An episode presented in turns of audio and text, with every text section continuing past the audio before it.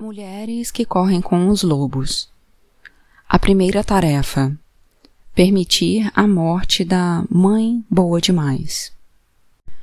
No início do conto, a mãe está morrendo e deixa para a filha um legado importante. As tarefas psíquicas desse estágio na vida da mulher são as seguintes: aceitar o fato de que a mãe psíquica protetora, sempre vigilante, não é adequada para ser um guia para a futura vida instintiva da pessoa. A mãe boa demais morre. Assumir a realidade de estar só, de desenvolver a própria conscientização quanto ao perigo, às intrigas, à política, tornar-se alerta sozinha, para seu próprio proveito, deixar morrer o que deve morrer à medida que a mãe boa demais morre, a nova mulher nasce. Na história, o processo de iniciação começa quando a mãe boa e amada morre. Ela não está mais lá para afagar o cabelo de Vasalisa. Na vida de todas nós, como filhas, surge uma hora em que a boa mãe da psique aquela que nos serviu de modo correto e adequado em tempos passados, transforma-se numa mãe boa demais. Aquela que, em virtude dos seus valores de proteção, começa a nos impedir de reagir a novos desafios e, portanto, de atingir um desenvolvimento mais profundo. No processo natural do amadurecimento, a mãe, boa demais, deve se tornar cada vez mais rarefeita. Deve definhar até que nos descubramos sós para cuidar de nós mesmas e de um novo modo. Embora sempre mantenhamos uma essência do seu carinho, essa transição psíquica natural nos deixa sós num mundo que não é maternal conosco. Mas espere aí. Essa mãe boa demais não é só o que ela aparenta ser. Debaixo da coberta, ela tem uma bonequinha para dar à filha. Ah, existe algo da mãe selvagem por baixo dessa criatura. A mãe boa demais não pode, no entanto, cumprir plenamente esse papel, porque ela é a mãe de dentes de leite, a mãe abençoada que todo bebê precisa para dar os primeiros passos no mundo psíquico do amor. Portanto, mesmo que essa mãe boa demais não consiga acompanhar a vida da menina a partir de certo ponto, ela trata bem sua filha. Ela abençoa a menina com uma boneca.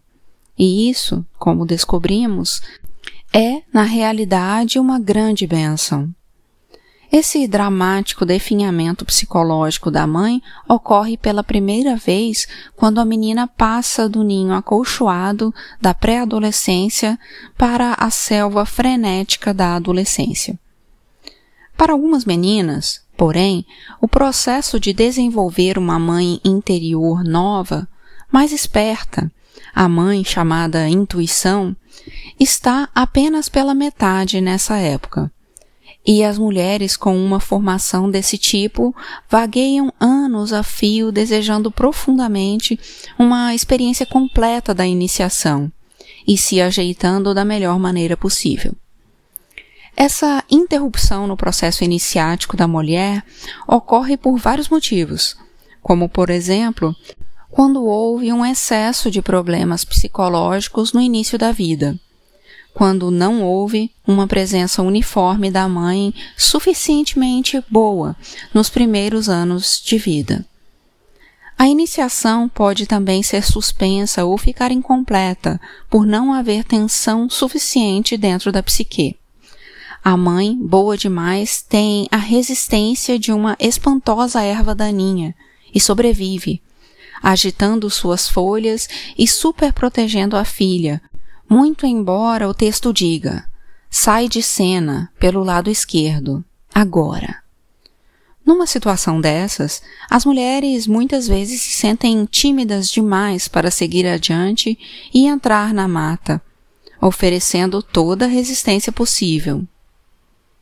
Para elas, bem como para outras mulheres adultas a quem os rigores da própria vida isolam e distanciam da sua vida profundamente intuitiva, e cuja queixa muitas vezes é a de estarem extremamente cansadas de cuidar de si mesmas, existe uma cura eficaz e sábia.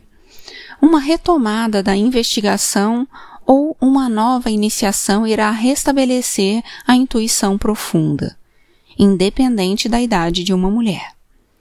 E é a intuição profunda que sabe o que é bom para nós, o que precisamos em seguida e chega a esse conhecimento com uma rapidez incrível, bastando que prestemos atenção ao que ela indique. A iniciação de Vasalisa começa quando ela aprende a deixar morrer o que precisa morrer. Isso significa deixar morrer os valores e atitudes de dentro da psique que não mais sustentam. Os que devem ser examinados com especial atenção são aqueles dogmas há muito aceitos que tornam a vida segura demais, que superprotegem, que fazem a mulher andar com passinhos rápidos em vez de com longas passadas. A época durante a qual a mãe positiva da infância tem sua força reduzida e na qual suas atitudes também desaparecem, é sempre ocasião para um importante aprendizado. Embora haja um período nas nossas vidas no qual permanecemos acertadamente próximas à mãe protetora. Por exemplo, quando ainda somos crianças mesmo, quando de uma recuperação de uma doença ou de um trauma espiritual ou psicológico. Ou ainda quando nossa vida corre perigo e o fato de ficar quieta nos manterá a salvo. E embora mantenhamos um vasto estoque de sua ajuda para toda a vida, também chega a hora de mudar de mãe, por assim dizer. Se ficarmos mais tempo do que o normal com a mãe protetora dentro da nossa psique, vamos nos descobrir impedindo todos os desafios que nos atingem, o que prejudica o desenvolvimento futuro. Embora eu não esteja de modo algum querendo dizer que uma mulher deva mergulhar numa situação violenta ou torturante, Quero dizer, sim, que ela deve fixar para si mesma alguma coisa da vida que ela se disponha a alcançar e, portanto, a assumir riscos para conseguir. E através desse processo que ela aguça seus poderes intuitivos. Entre os lobos, quando a mãe loba amamenta sua ninhada, ela e eles passam muito tempo na ociosidade todos ficam jogados uns sobre os outros numa grande pilha de filhotes. O mundo exterior e o mundo dos desafios estão muito distantes. No entanto, quando a mãe loba afinal ensina os filhotes a caçar e a procurar alimento, ela lhes mostra os dentes a maior parte do tempo. Ela os morde, exigindo que eles não desistam, ela os empurra se eles não se dispõem a fazer o que ela quer. E assim é com o objetivo de atingir um desenvolvimento maior que trocamos a protetora mãe interior, que era tão adequada a nós quanto éramos menores, por um outro tipo de mãe, a que vive ainda mais embrenhada nos ermos psíquicos, a que é tanto acompanhante quanto mestra. Ela é uma mãe amorosa, porém enérgica e exigente. A maioria de nós não quer deixar que a mãe boa demais morra só porque chegou sua hora. Embora essa mãe boa demais possa não permitir que nossas energias mais intensas venham à tona. É tão bom ficar com ela, tão gostoso. Por que ir embora? Com frequência, ouvimos vozes interiores que nos estimulam a recuar, a permanecer na segurança.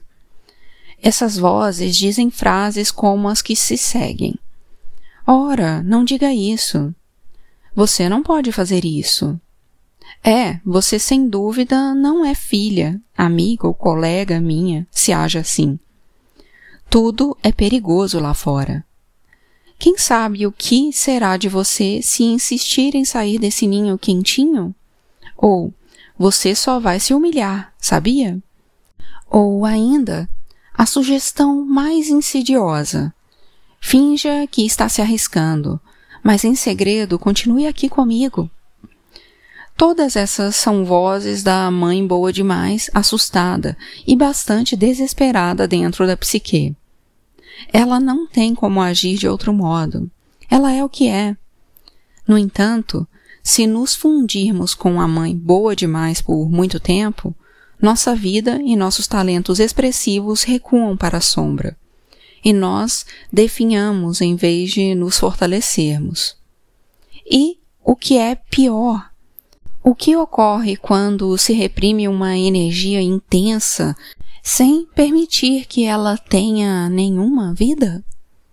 Como a panela de mingau mágico nas mãos erradas, ela cresce, cresce e cresce, até explodir, derramando tudo o que tinha de bom no chão.